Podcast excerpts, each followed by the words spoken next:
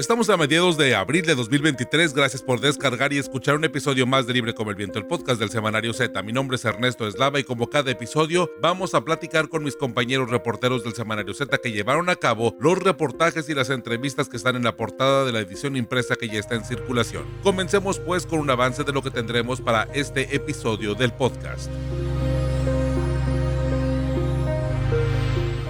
Mantente informado en el Semanario Z, súmate a nuestras redes sociales, en Facebook nos encuentras como Semanario Z, en Twitter como arroba Z Tijuana, en Instagram como arroba Z y en TikTok como Semanario Z. Visita ztijuana.com.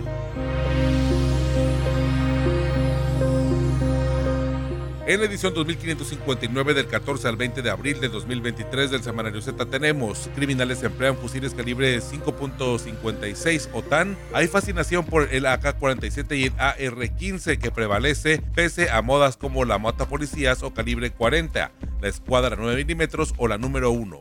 Las armas del crimen organizado un tema del que platicaremos con mi compañero Luis Carlos Sáenz. En poco más de un año, colectivos conformados por familiares de personas desaparecidas identifican al menos a nueve desapariciones que tuvieron una coincidencia. Fueron vistos por última vez en la zona denominada como de Antros en Mexicali. Los desaparecidos de la zona de Antros de Mexicali.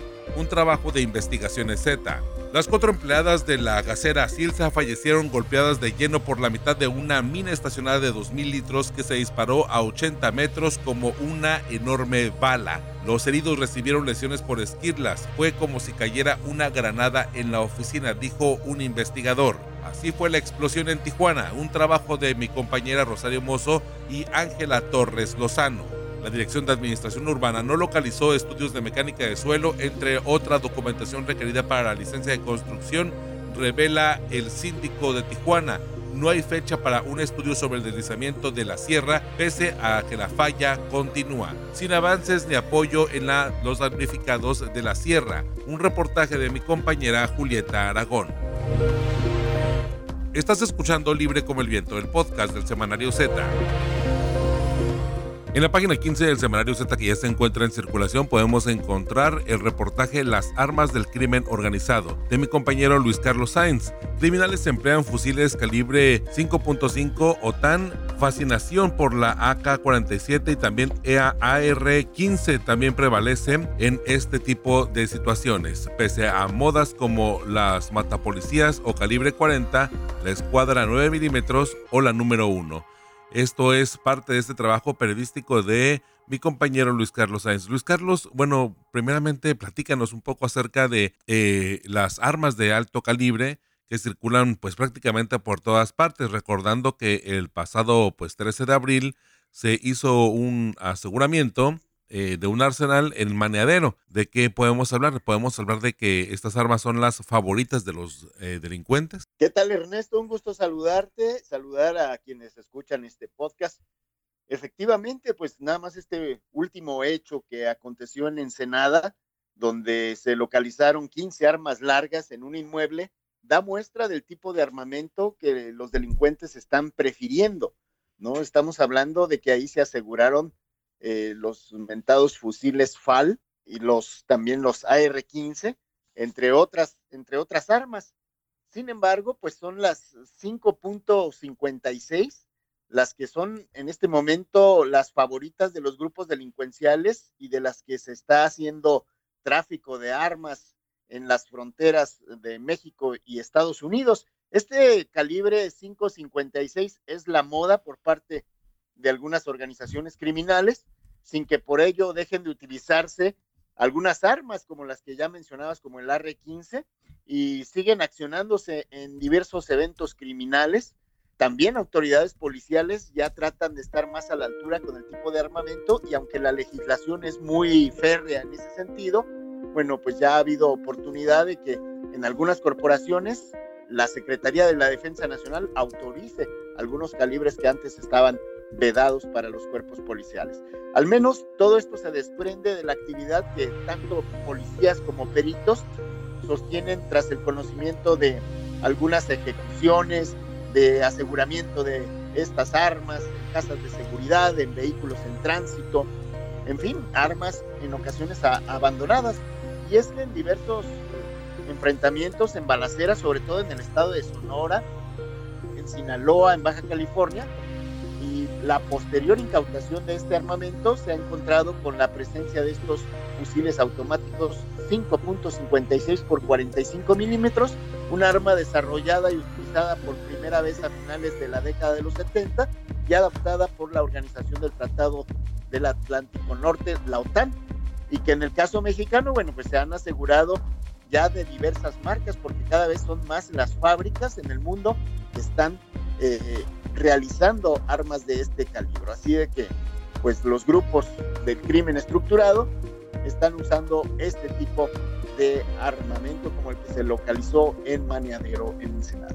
Sí, lo que seguimos viendo son estas armas AK-47, R-15, eh, que tienen pues bastante fama dentro del crimen organizado, ¿no? Sí, no se dejan de usar.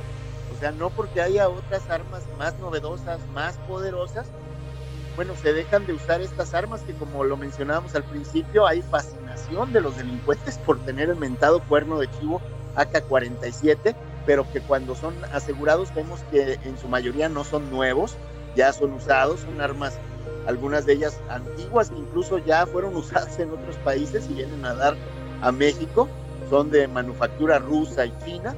Sin embargo, hay que mencionar que a través de Estados Unidos se ha efectuado el tráfico de estos AK-47 fabricados últimamente en Rumania y en Georgia.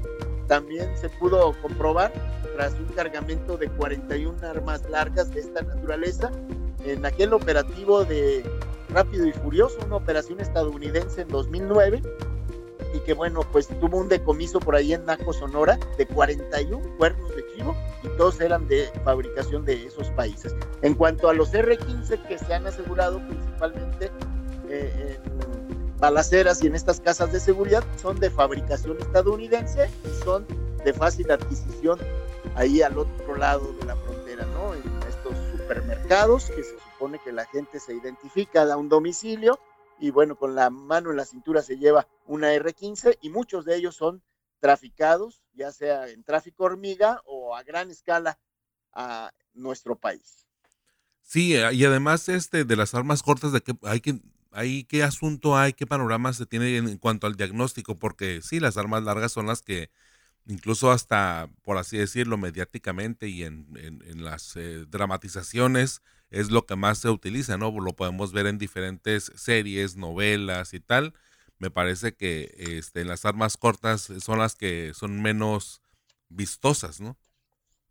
Así es, pero son las que portan no nada más la gente de la delincuencia organizada, sino también cualquier ciudadano, cualquier automovilista trae un arma de fuego. Sabemos que hay de dos tipos en México, las que son eh, autorizadas y que constitucionalmente tenemos derecho los habitantes de este país a poseer armas en nuestro domicilio siempre y cuando las registremos ante la Sedena y que son de determinados calibres, pero también circulan las de uso exclusivo del ejército, fuerzas armadas, y esas también llegan a manos de cualquiera, ¿no? Hasta en los mercados sobre ruedas, en internet podemos hallar que se venden armas de fuego a diestra y siniestra. Pero hablando del crimen organizado, que es nuestro tema, bueno, ahí eh, sabemos que se usa mucho el 9 milímetros, la 38 Super, la 45, ha habido modas como la 10 milímetros, eh, la 40 Smith Wesson, eh, una que es muy versátil y que se usa mucho por personas civiles, por policías y también por delincuentes, pues es la 380. Entonces, pudiéramos hablar de que de pronto llegan modas como la famosa 5.7, la 5.7, la P90 que le dieron el contexto de mata policías.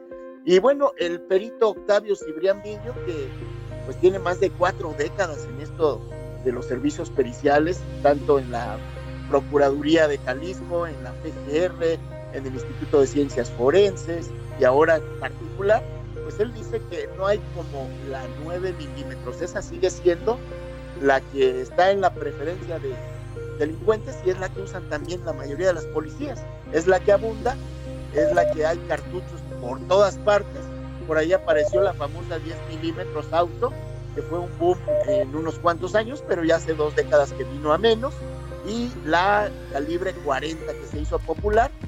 Hasta algunas corporaciones llegaron a comprar ese calibre y bueno, ahora en Maneadero también se aseguraron algunas armas calibre 40, pero todas las corporaciones policiales tienen 9 milímetros de las diversas marcas por las mismas condiciones de que pues hay muchísimos fabricantes en el mundo, las italianas, las estadounidenses, y por ahí eh, las usan eh, el FBI, el ICE, eh, etcétera, etcétera. Oye Luis Carlos, y te comento que hace un año aproximadamente el secretario de Seguridad Pública aquí de, Tijuana comentaba precisamente que había pues un tema bastante delicado y, y, latente por el asunto de las armas fabricadas, ¿no? Por, pues ahora sí que domésticamente, por así llamarlo, en donde pues el tráfico de armas eh, en, partes pues era una tendencia, ¿no? En internet se podían conseguir y por plataformas pues bastante comerciales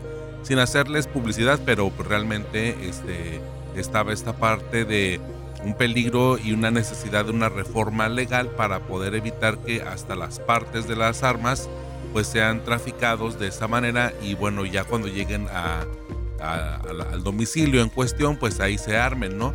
También esta estrategia la ha utilizado seguramente, bueno, el crimen organizado, ¿no? De fabricar sus propias, su propio arsenal, su propio equipamiento. Sí, fíjate que hay un fenómeno que por ahí se ha tomado como fabrican armas los cárteles, cuando realmente nos vamos al aspecto económico, no tienen ninguna necesidad de hacerlo. Lo que hay son las mentadas armerías, porque se da un fenómeno en esto del tráfico de armas y el uso de las mismas, que es las llamadas armas fantasmas, que son fabricadas o reconstruidas a base de refacciones. Como tú bien mencionas, puedes conseguir las piezas nuevas o usadas y armas un, calibre eh, que sea específico, porque pues, la mayoría de las fábricas hacen las armas iguales, aunque eh, sean de diferente país. Entonces, pues nos dice precisamente el perito Octavio Cibriano en lo que le ha tocado conocer, que se encuentra el bastidor, el armazón, el cañón, el bloque del cerrojo por separado, y bueno, como son del mismo calibre, pues prácticamente se hace un arma que es conocida como fantasma. ¿Por qué usan estas armas y no propiamente los grandes cárteles, sino de pronto son ocurrencias de alguna célula? Bueno, porque estas armas no tienen rastreabilidad. Por ahí consiguen las piezas, no coinciden, obviamente, las numeraciones o series que puedan tener, algunas, como hemos visto en muchos aseguramientos de AK-47, no tienen marca visible ni modelo. Entonces, pues esto impide que la autoridad le siga la pista, si es que se la siguen en el caso mexicano, porque sabemos que los estadounidenses sí tienen todo eh, un sistema o estrategia para el rastreo de armas. Y bueno, esa es una de las razones por las que usan estas armas fantasma. Eh, por ahí se han asegurado algunos lugares donde encuentran las piezas separadas y también por ahí hallaron en el 2014 un software que permitía el corte preciso de las piezas para ensamblarlas eso ocurrió en Guadalajara, supuestamente del cártel Jalisco Nueva Generación, pero de ahí en fuera, pues no se ha conocido más. Lo que sí, eh, el riesgo es latente porque pues estas armas le pueden, le pueden jugar una mala pasada hasta las personas que, que las están empleando, ¿no? Por el peligro y que no son de una fábrica precisamente especializada. Perfecto, Luis Carlos. Eh, un, un, gran, gran avance, un tema bastante interesante porque creo que muy pocos reparamos, de hecho en general, ¿no? En los medios de comunicación creo que poco se repara en, en este tema, a menos de que sea la nota un asunto, por ejemplo, recuerdo hace años, ¿no? Un campo de tiro ahí subterráneo que se encontró aquí en Tijuana, en el que tuve la oportunidad de dar ese reporte en otra en otro medio de comunicación, pero me llamó mucho la atención que cuando entramos, pues vimos precisamente lo que un poco lo que narras me lo evoca, ¿no? El asunto de eh, pues la armería, el equipo para poder ensamblar.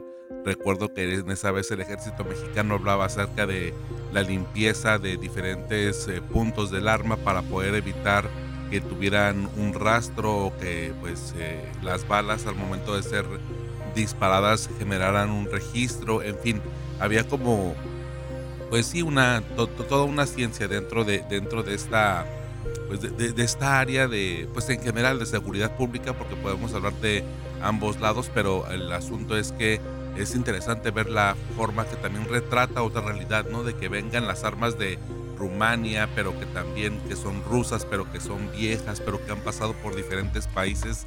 Vaya, la verdad es, es, es interesante, es, es prácticamente una otra forma de ver la, nuestra realidad, que es el tema pues violento, ¿no? Lamentablemente en México.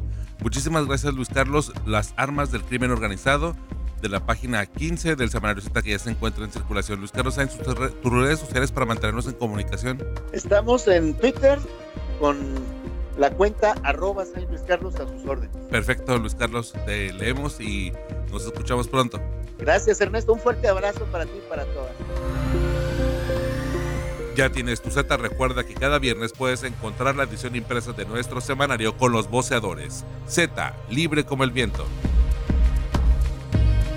Así fue la explosión, es uno de los titulares del semanario Z que ya se encuentra en circulación. Las cuatro empleadas de la gasera Silsa fallecieron golpeadas en un gran impacto de la mitad de una mina estacionada de 2.000 litros. Eh, se disparó aproximadamente a 80 metros como una enorme bala. Los heridos recibieron lesiones por esquirlas. Fue como si cayera una granada en la oficina, es lo que ha comentado un investigador aquí al semanario Z.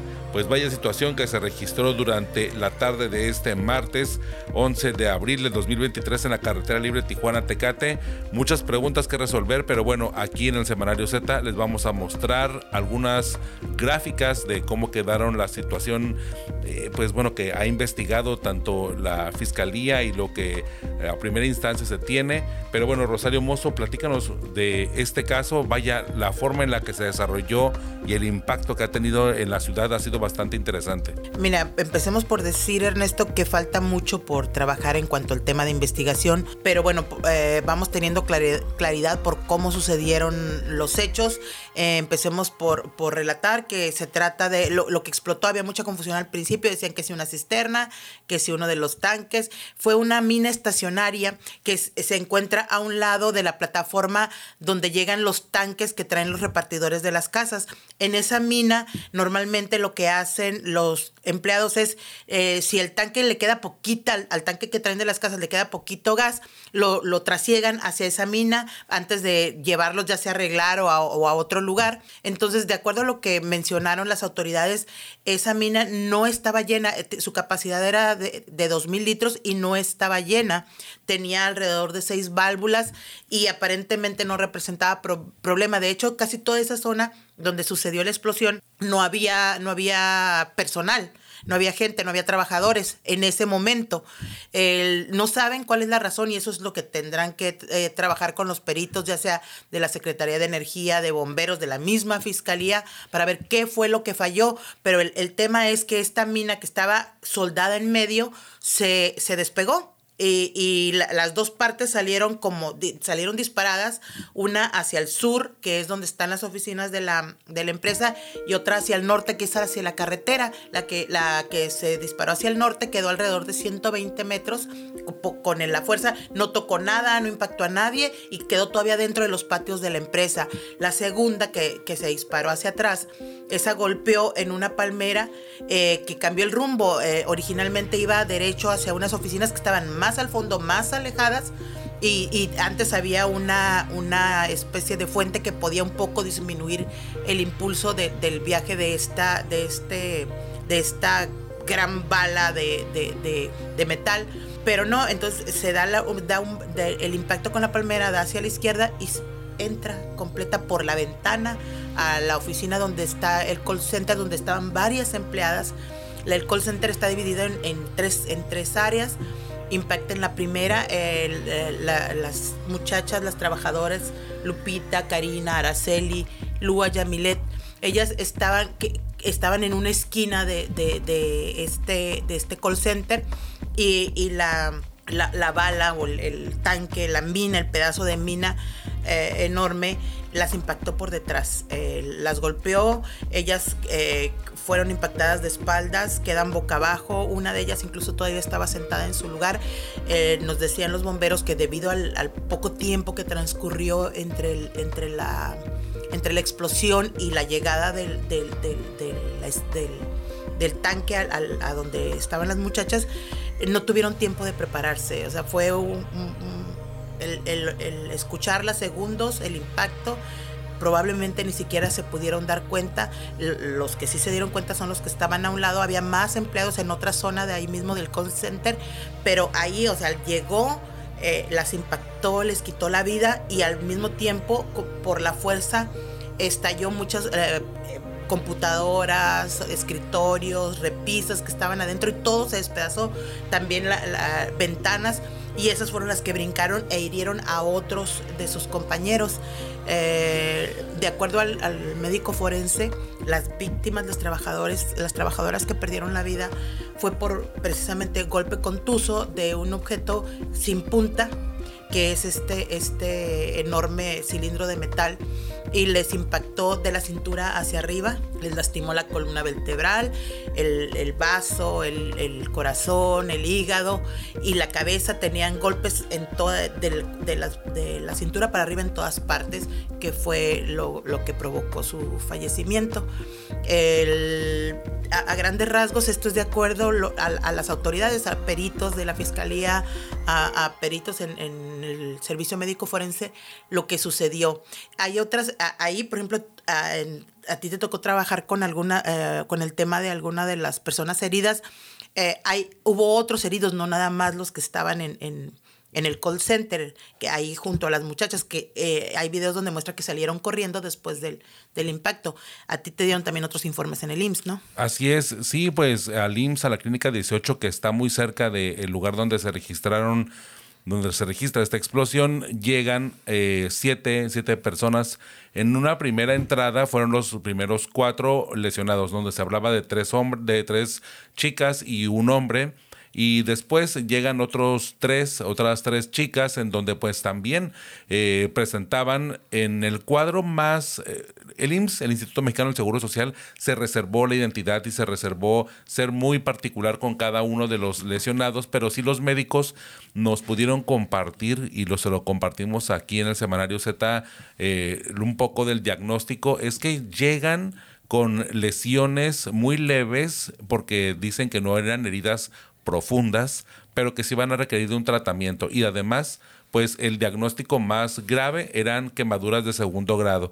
No me quisieron decir cuántos pacientes tenían este diagnóstico de quemaduras con segundo grado, pero lo que sí me advirtió la doctora que, me compartió la información fue que pues iban a requerir una atención psicológica bastante eh, inmediata, o sea, les surgía eso porque muy pocas personas eh, vivimos una experiencia así, como una, pues que te simbre todo el cuerpo y que a final de cuentas este, conoces a las víctimas fatales, las que, las que perecieron en este accidente. Y eso también les va a causar bastantes traumas. Aquí creo que yo al menos lo que recupero de, todo esto es que el, eh, no sé si el IMSS lo va a hacer de manera formal, pero sí que los médicos empiecen a colocar ahí el foco, decir, los sobrevivientes, porque son sobrevivientes este, de un accidente que pues causó la muerte de cuatro mujeres, de cuatro trabajadoras que estaban, como lo comentábamos, una, una hora y media de salir de su turno de trabajo.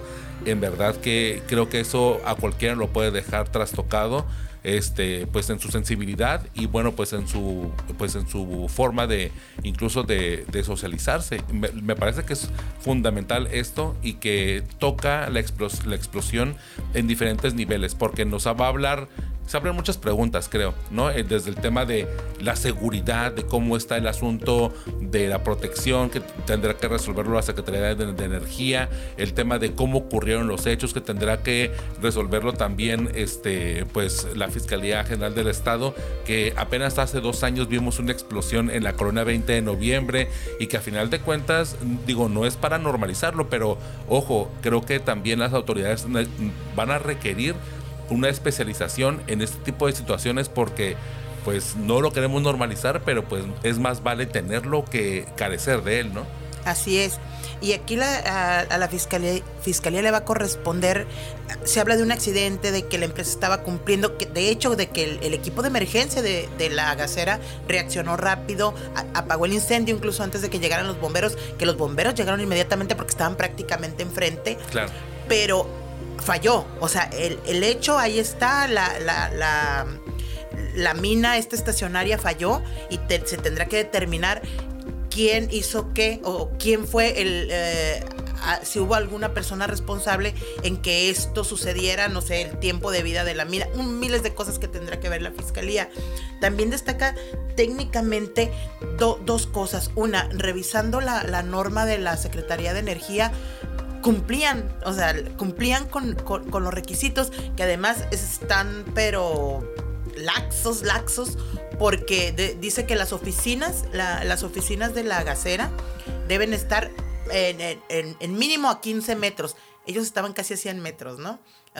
Y que todavía más, si estas, este tipo de, instalaciones, en el caso de, Silsa, esta es la matriz de Silsa en aquí, eh, tiene una capacidad hasta de 1.250.000 litros. Así tiene su permiso para tener. La que explotó es de 2.000 litros. Entonces, además está desde 1993. Hay varias cosas aquí. Una, los, ¿por qué los, si siempre están los, eh, la sociedad y los gobiernos diciendo que estas empresas se tienen que instalar en, en las afueras de la ciudad?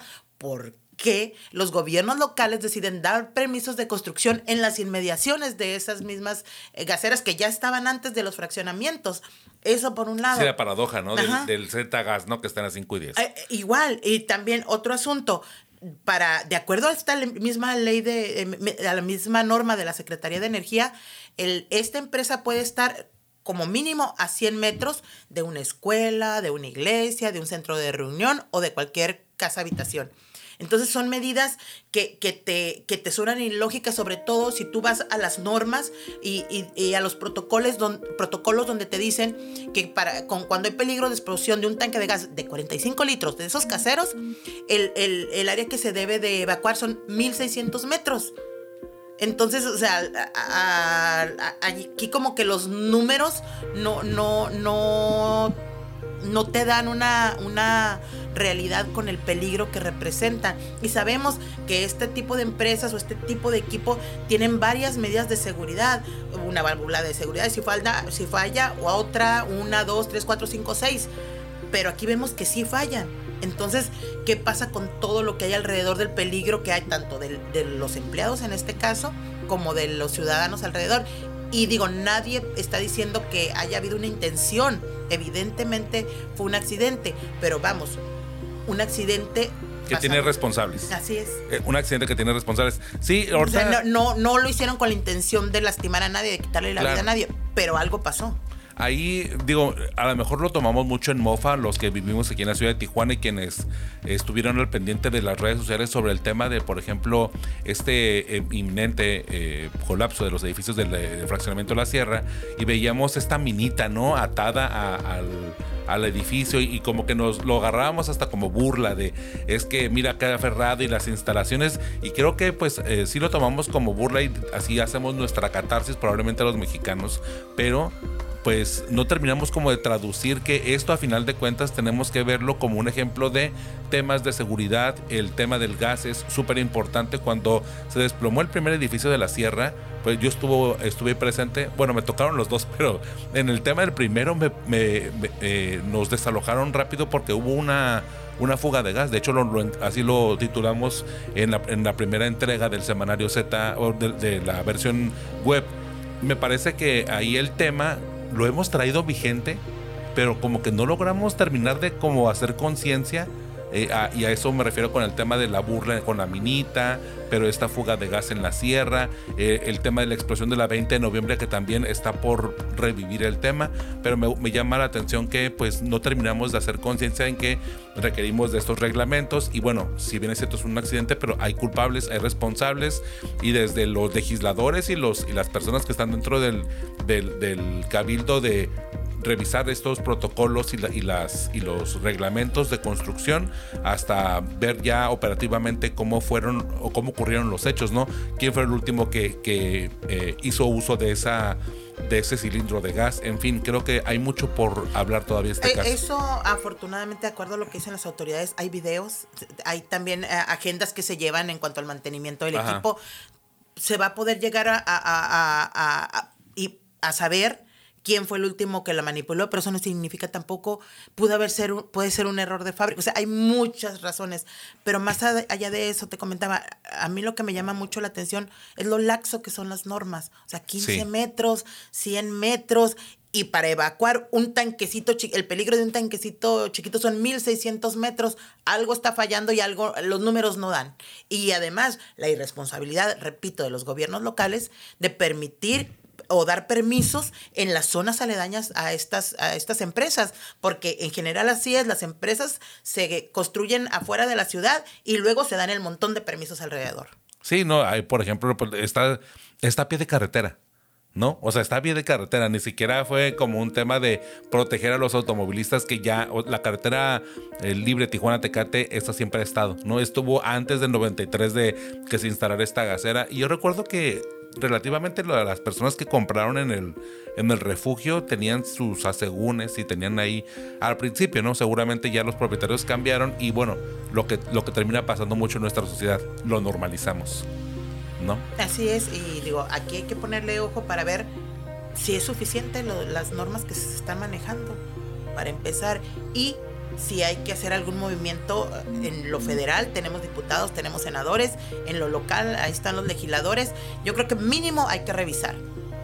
Pues así es, Rosario, pues muchísimas gracias por este amplio avance. Les invitamos a que lean el semanario Z de Así fue, la explosión, un, un pues un tema que nos cimbró a todos, que creo que a todos nos llamó mucho la atención por todo lo que ocurrió, porque además el, tema de la explosión pues no es un tema cotidiano, pero últimamente Tijuana nos hemos convertido en una ciudad donde pasan cosas no tan cotidianas, ¿no? Pues muchísimas gracias Rosario y pues nos leemos. Y nos escuchamos, la próxima semana. gracias. Cada viernes por la tarde puedes descargar un episodio nuevo de Libre como el Viento, el podcast del Semanario Z. Encuéntranos en Spotify, en Google Podcast o en iTunes. Suscríbete y no te pierdas Libre como el Viento, el podcast del Semanario Z.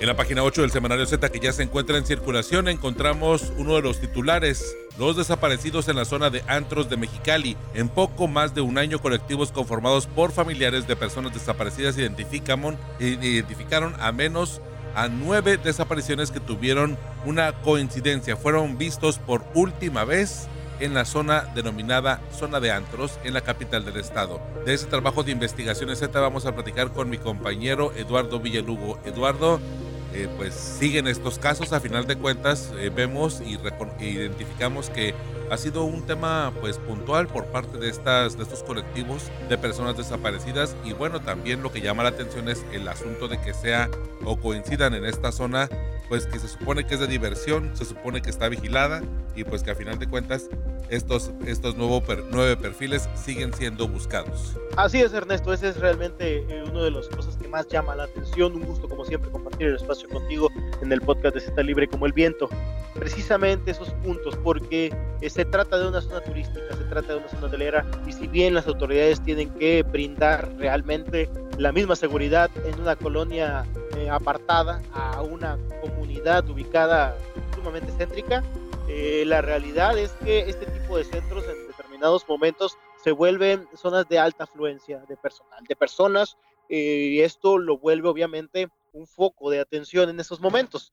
Pero dos, para ser exactos, empezaron una serie de, de casos que empezaron a generar las alertas, ¿no? Desde la primera desaparición de un joven de nombre Joshua Limón, eh, bueno, ni, tan joven, pero de, de, una persona, el cual se encontraba eh, en uno de estos bares y que al salir fue privado de la libertad.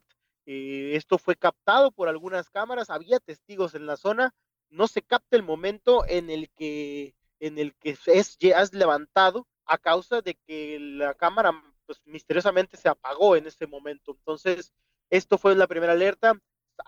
aproximadamente un mes después ocurre otra desaparición. Posteriormente a las semanas, otra desaparición.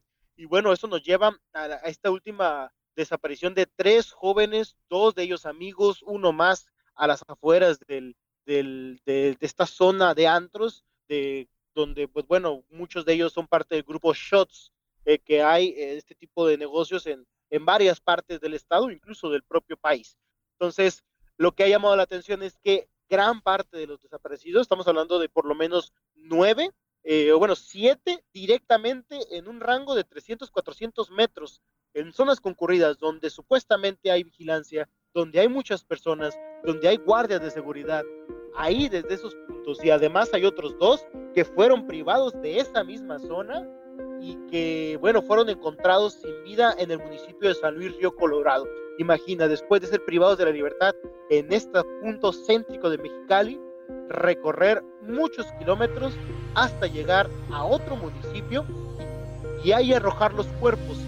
¿Qué clase de impunidad o qué nivel de impunidad puede haber para que se dé una situación de esta naturaleza? Entonces, es algo que, se tiene que visibilizar, es algo que se tiene que establecer. Las familias de eh, los desaparecidos ya han focalizado y han radicalizado su discurso en contra de esta zona precisamente porque no han sido apoyo realmente para tratar de, brindar información o de brindar información para tratar de localizar a sus eh, familiares. Entonces, se radicaliza el tema, se empieza a exigir. El día de mañana, tengo entendido, va a haber una especie de vigilia a las afueras nuevamente de esta zona de grupos shots y de todos los bares alrededor, porque señalan abiertamente hay un grupo delictivo que opera ahí que es el que se está desapareciendo los menores. Oye, ¿qué dicen las autoridades al respecto? Eh? Porque, eh, pues evidentemente, aunque no han dado resultados, deberían de dar una respuesta. Ciertamente, eh, el fiscal Ricardo Iván Carpio ha establecido que se trata de grupos delictivos que operan el narcomenudeo en la zona y que a ellos se les atribuye la probable responsabilidad de estos actos. las autoridades en general no han fijado realmente una una postura más tangible sobre eh, arreciar los operativos, arreciar la vigilancia, esto sigue prácticamente igual. Como una manera preventiva, no pareciera que hay en alguna intervención ni siquiera de las áreas administrativas, eh, porque como se ha dicho, incluso en algún momento un trabajador lo comentaba, ahí es donde incluso se reúnen los, eh, los líderes de los grupos delictivos en algunas ocasiones en este tipo de antros, en este tipo de, de, de bares. Entonces, eh, es una cuestión a todas luces sumamente vista. Todo mundo sabe en Mexicali dónde se encuentra la zona de antros. Todos han acudido en algún momento a, tener un momento recreativo porque son varios complejos que forman parte de esta zona hotelera. Y aún así están desapareciendo eh, jóvenes y bueno, algunos no tan jóvenes, pero que ocurren o que, o que pues forman parte de esta comunidad que, que, que visita este tipo de lugares. Así es. Este, bueno, aquí en el Semanario Z, aquí en la edición que se encuentra en la página 8 de los desaparecidos en la zona de Antros de Mexicali, pues están los rostros y también, bueno, aquí este, dentro del, trabajo que se hace periodísticamente en el semanario, se colocan los nombres, los perfiles y un poco, bueno, pues cuál fue la historia, ¿no? De, y también, bueno, pues este tema de, de las personas que fueron encontradas en San Luis Río Colorado, que cabe destacar que aparte de ser un lugar lejano a Mexicali, pues es prácticamente, bueno, es otro estado. Entonces aquí también se habla de Brian Raúl Avitia y de Martín Araque Mondragón, este, que son los dos, casos de los que nos haces mención, Eduardo, pero bueno, el resto pues que sigue en calidad de desaparecido y que las familias pues están de alguna forma buscando y haciendo como esta presión, esta vigilia, por ejemplo, que pues a final de cuentas es un, pues una señal y una forma de, presionar porque eh, tanto las autoridades como a la sociedad creo que todos tenemos este o deberíamos de tener un poco eh, también este compromiso de también pues si los encontramos si sabemos en dónde están pues al menos reportarlo porque las familias quieren saber en dónde se encuentran sus seres queridos y en general con todos los desaparecidos porque vemos que ah, colectivos hay en todo el país y pero en Baja California pues eh, se han hecho ordenadamente muy visibles y de pronto cada cierto tiempo toman diferentes partes de emblemáticas de los municipios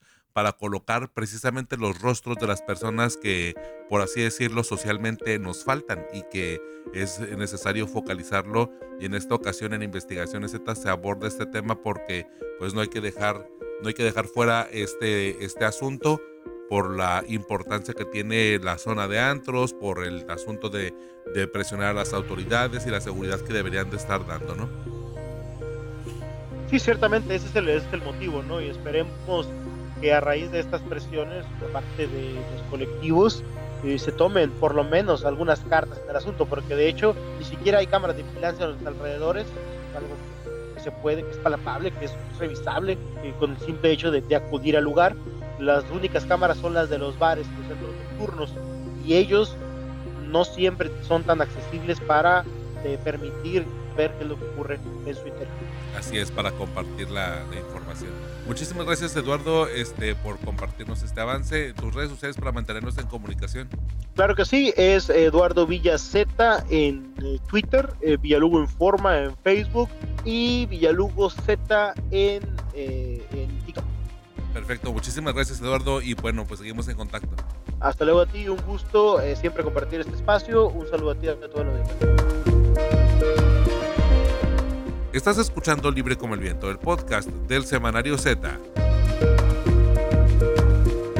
En la página 18 del Semanario Z que ya se encuentra en circulación podemos encontrar un, una continuación de la historia de los derrumbes, del colapso de los dos edificios al menos de eh, la colonia del fraccionamiento de la Sierra en la ciudad de Tijuana. Sin avances ni apoyo a damnificados de la Sierra, la Dirección de Administración Urbana no localizó estudios de mecánica de suelo en otra documentación requerida para la licencia de construcción, revela la síndico. También no hay fecha para eh, un estudio sobre el deslizamiento de la sierra, pese a la falla que continúa. Bueno, este es parte del trabajo periodístico de mi compañera Julieta Aragón. Julieta, bueno, pues le hemos dado este seguimiento a este caso. A ti te ha dado este, pues, eh, el seguimiento. Eh, has visto y has compartido, pues, precisamente ya estos aspectos mucho más legales tanto también de la eh, abogada que le va a dar representación a estas familias y bueno, también, bueno, a final de cuentas el abogado de la dueña, Juan Marcos Gutiérrez.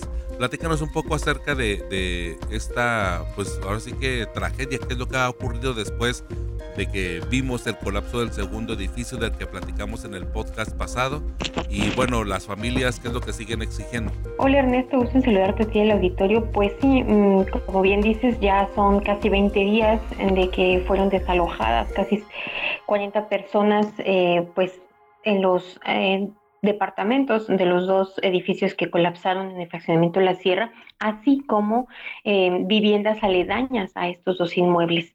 Y bueno, ¿qué ha pasado? Pues la autoridad estatal, eh, municipal, no se han acercado todavía a los damnificados ni a los eh, a, que rentaban en los departamentos ni a gente que vivía en las viviendas aledañas. Lo que supimos nosotros es que, como recordarás, se hizo una reunión entre inquilinos afectados eh, de los edificios como eh, su representante legal y funcionarios. Y fue em, en esa primera reunión donde se les había, habrían ofrecido apoyos por departamento que oscilaban entre 3 y 4 mil pesos. Sin embargo, el recurso no fue entregado.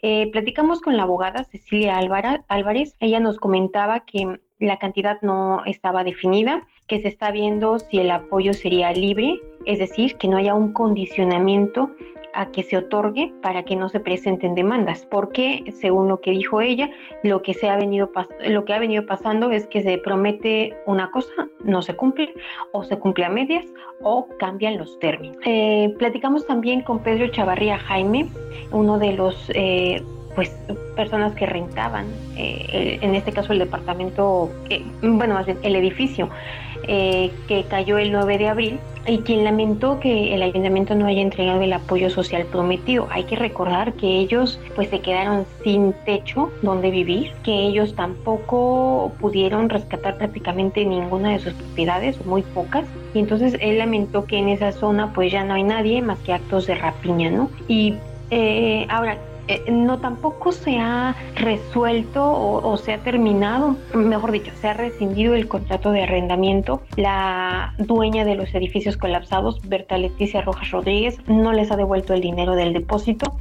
y como te digo, no se han eh, rescindido los contratos de arrendamiento y por lo tanto, pues eso de alguna manera limita también a los damnificados para buscar otro lugar donde vivir. Sobre la devolución eh, o este proceso de rescisión de contratos, platicamos con el abogado de Rojas Rodríguez, Juan Marcos Gutiérrez, quien señaló que se va a resolver, este, pero no dio un plazo. Entonces ahí, digamos, estamos en ese, bueno, compartió ¿no? que, que su cliente está revisando quién pagó qué, cuándo, para llegar a un acuerdo para terminar los conceptos de arrendamiento este, y que a lo mucho se está eh, hablando de devolver entre 200 y 500 dólares, que era el mes de renta, digamos, en cada caso, y o depósito, ¿no? Eh, lo que, en lo que tampoco hay un avance es en la revisión de las licencias de construcción que instruyó la gobernadora Marina del Pilar Ávila Olmeda. Eh, eso fue la instrucción, la, la comentó la anunció el 29 de marzo pasado. Apenas el 21 de marzo perdón, apenas el 21 de abril de 2023 se llevará a cabo la mesa de trabajo entre el gobierno estatal y el ayuntamiento de Tijuana. El consejero jurídico Juan José Pont dijo que una vez que las autoridades municipales entreguen la documentación, se revisará, se analizará y en su momento se podrá determinar si existe alguna responsabilidad y el tipo de responsabilidad pues que haya. Eh, señaló que aun cuando pues eh, digamos no, no se haya dado este proceso, no se haya analizado información, que eh, el tema pues tampoco va a tardar demasiado. Este, eh, también, bueno, la, abogada de los inquilinos no ha presentado ninguna denuncia, eh, pues porque tampoco ha recibido la documentación solicitada del ayuntamiento, que solicitó al ayuntamiento. Y sobre la documentación, platicamos también con el síndico procurador Rafael Leiva Pérez, quien ya inició una investigación en la sindicatura del ayuntamiento, pues para revisar estas licencias de construcción. Hay que señalar que una de las licencias eh, fue dada en 2005 en la administración de Jorge Janrón y la otra en 2021 en la gestión de Arturo González Cruz, Carla Ruiz McFarland. Eh, y él nos señalaba que, bueno, hay alrededor de 20 requisitos que se necesitan para otorgar licencias de construcción y que, bueno, pidieron esos requisitos, pero la mm, Dirección de Administración Urbana no localizó todos. Entonces, entre los documentos que no pudo compartir a la sindicatura, Está, por ejemplo, pues la mecánica de suelos, el estudio de mecánica de suelos, este, y el documento de terminación de obra.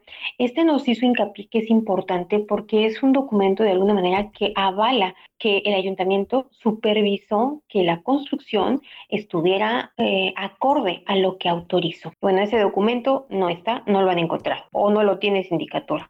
Dijo que pues se va a, sindicatura va a, a trabajar directamente con otras dependencias para tratar de descartar que en efecto no exista esa información y que en cualquier caso, si no se tiene toda la información requerida para otorgar una licencia, se estarán fincando responsabilidades. Según el síndico, la investigación durará entre seis y ocho semanas y que, bueno, de, de darse una mm, falta grave, se enviará al Tribunal de Justicia Administrativa para que se imponga una inhabilitación o sanciones económicas económicas. Eh, señaló también que la investigación de la sindicatura abarcará el actuar de directores responsables de obra involucrados. Em, por otro lado, bueno, como decíamos, ¿qué pasa en la zona cero? Pues eh, sigue habiendo viviendas engomadas en rojo que son inhabitadas. Eh, Protección Civil eh, señala, bueno, que además de los locales que están en el, sobre el Boulevard Cuauhtémoc Sur, donde pues cayeron los edificios, pues están eh, cuatro viviendas colindantes con lo que con el predio de los edificios y este y bueno estas no tienen ni luz ni agua y no hay una fecha en que puedan tener porque Protección Civil y el especialista en geotecnia que está asesorando al ayuntamiento señalan que el deslizamiento continúa o está activo. Y bueno este nos hablaban de que el deslizamiento, eh, bueno, más bien el, ingeniero Franco, este, especialista en geotecnia, Javier Franco, señalaba que pues se tiene que hacer un estudio para ver el hasta dónde afecta ese plano de deslizamiento, porque no se sabe si solamente está, digamos, en donde estaban los edificios, si llega a las casas que están enfrente o estaban enfrente de los edificios, o incluso si abarca calles aledañas a calle Tarahumara, donde se encontraban estos edificios. Pero tampoco hay fecha para que el ayuntamiento haga este estudio tentativamente, según lo que nosotros sabemos, sería ejecutado por una empresa de la Ciudad de México. Y finalmente, bueno, comentarte que eh, esta semana eh, la alcaldesa, eh, pues ahora sí que se reunió con em, el presidente de la CEMIC, Gabriel Vizcaíno, y con el presidente de la Canadevi, Javier Ibarra, y con el presidente del Colegio de Ingenieros, Gerardo Tenorio. Anunció que se actualizará el atlas de riesgo, que se creará un Consejo Municipal de Fraccionamientos y Edificios Seguros, así como el Departamento de Riesgos de la DAO y se revisarán los reglamentos de construcción. Platicamos con el presidente de la CEMIC, Gabriel Vizcaíno, quien señaló que, bueno, ellos propusieron que, pues, la CEMIC dé capacitación a las empresas para que, pues, se verifique que las empresas sean solventes y tengan la capacidad para hacer pues las obras que se requieren en la ciudad. Señaló que en este momento de las 71 empresas que tienen, solo 5% puede hacer trabajos especializados de geotecnia y cuentan con equipos adecuados. Sí, el panorama ahí es sumamente especializado. Oye, Julieta, pues este es un capítulo más, digo, lo que tú comentas en cuanto a fechas y los lapsos, pues evidentemente nos pone en alerta y, y ojalá que sí se le dé seguimiento y que no nada más se cobró la atención cuando estaba el riesgo el colapso y una vez ya colapsados ambos edificios se olvide el tema porque como bien comentas en esta zona cero pues se va a requerir de más estudios y bueno evidentemente este, esto tomará tiempo porque hay más familias que están alrededor y pues el desgajamiento del cerro, la, fuerza, la, pues eh, todo, lo, todo lo que ocurrió en el subsuelo pues no va a frenar, seguramente pues continúa, aunque a otro ritmo evidentemente porque ya no hay esta gran fuerza incluso o fuerzas por así llamarlo este que estuvieran pues eh, desgajando y, jalando no parte de, de este pues de esta zona que vimos cómo se colapsó precisamente eh, durante la primera y la segunda semana de este mes. Pero bueno Julieta muchísimas gracias por este avance que podemos encontrar en el Semanario Z que ya se encuentra en circulación, tus redes sociales para mantenernos en comunicación. Y bueno, y evidentemente que el, el tema da para mucho más porque pues a final de cuentas no se ha concluido y como ya te escuchamos que cubriste diferentes áreas, ¿no? El asunto de las demandas de los vecinos, las demandas de quienes, de los ex inquilinos, el tema pues legal, lo que, de lo que carece el ayuntamiento, que a final de cuentas ese es un punto. ¿eh? Me parece que esta, la, abogada que, que, trae este tema, eh, hemos tenido la oportunidad de platicar con ella en otros casos y poco a poco esta abogada se ha estado pues eh, especializando, no sé si por azares del destino, pero este, por cuestión, en cuestiones de inmobiliaria en donde pues el gobierno es en donde ha, fallado al menos en la inspección y en eh, pues documentar muy bien antes de dar permisos. Este, pues ahora sí que ahí yo creo que el ayuntamiento también tiene que dar muchas respuestas, ¿no? Porque si no se encuentran los, los documentos, o sea, de entrada en, en, administración, pues, ah, digo, igual puede, se puede entender que a lo mejor del más viejo, pues, ¿no? O sea, más complicado encontrar toda la documentación, pero del del 2021, sí, que, que no encuentren toda la documentación. Y aparte en año, por así decirlo, pandémico, en donde pues no creo que haya o hubieran tantas construcciones, ¿no? O bueno, tanto trabajo porque pues estábamos en confinamiento. Pero en fin, son las paradojas un poco que bueno, pues poco a poco se tendrán que ir resolviendo y que pues al menos hay este, dos abogados que eh, Juan Marcos Gutiérrez y, la abogada que son pues poco a poco pues ahora sí que personas aguerridas que pues ya veremos bien cómo se desarrolla, cómo se desenvuelve en, en estos casos y bueno ya veremos cómo también el gobierno municipal y las constructoras, bueno, también responden la propietaria en específico. Muchísimas gracias por ahorita tus redes sociales para mantenernos en comunicación y pues hablar sobre este tema. Eh, mi correo electrónico es juli.ara.dom.gmail.com y mi eh, Twitter es arroba la maga de Alavi. Perfecto, Julita, te leemos y nos escuchamos pronto. Gracias. Y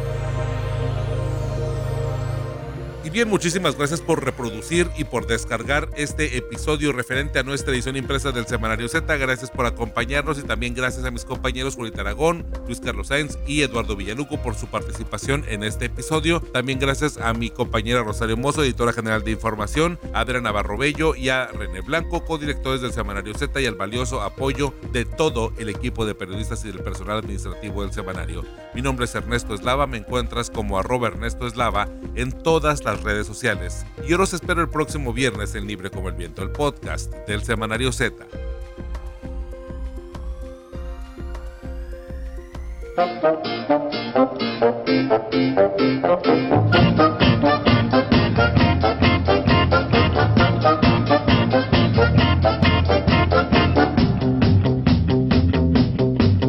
I was walking down the high street when I heard footsteps behind me.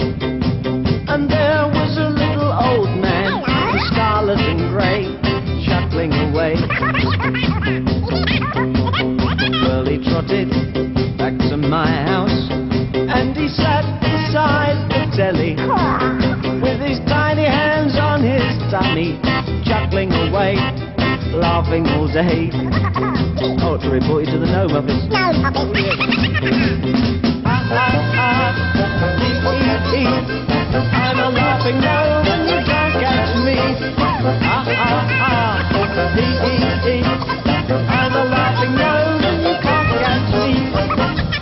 Said the laughing gnome.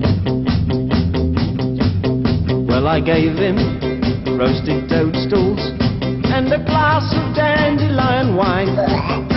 Then I put him on a train to Eastbourne, carried his bag, and gave him a fag. You got a light, boy. Hey, where do you come from? No man's land. Oh, really? In the morning. Este efeméride me llamó mucho la atención y por eso se las comparto, por la diferencia que hay entre todo lo que hemos celebrado de música y de historia en este podcast. Pues fue el 14 de abril de 1967 cuando fue publicado el sencillo The Laughing Gnome de David Bowie, un peculiar e interesante eh, pieza musical, una canción que nos explica un poco la forma de experimentar de este gran artista, porque suena un poco infantil, suena divertida, suena a viernes. Nos escuchamos pronto en Libre como el Viento, el podcast del Semanario Z. Mi nombre es Ernesto Eslava. Hasta entonces. The.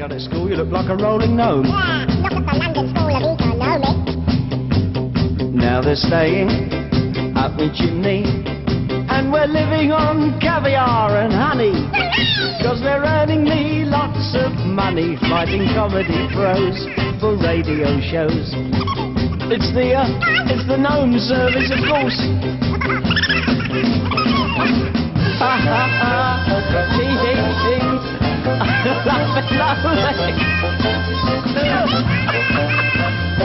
Oh, dear me. The laughing gnome and you can't catch me.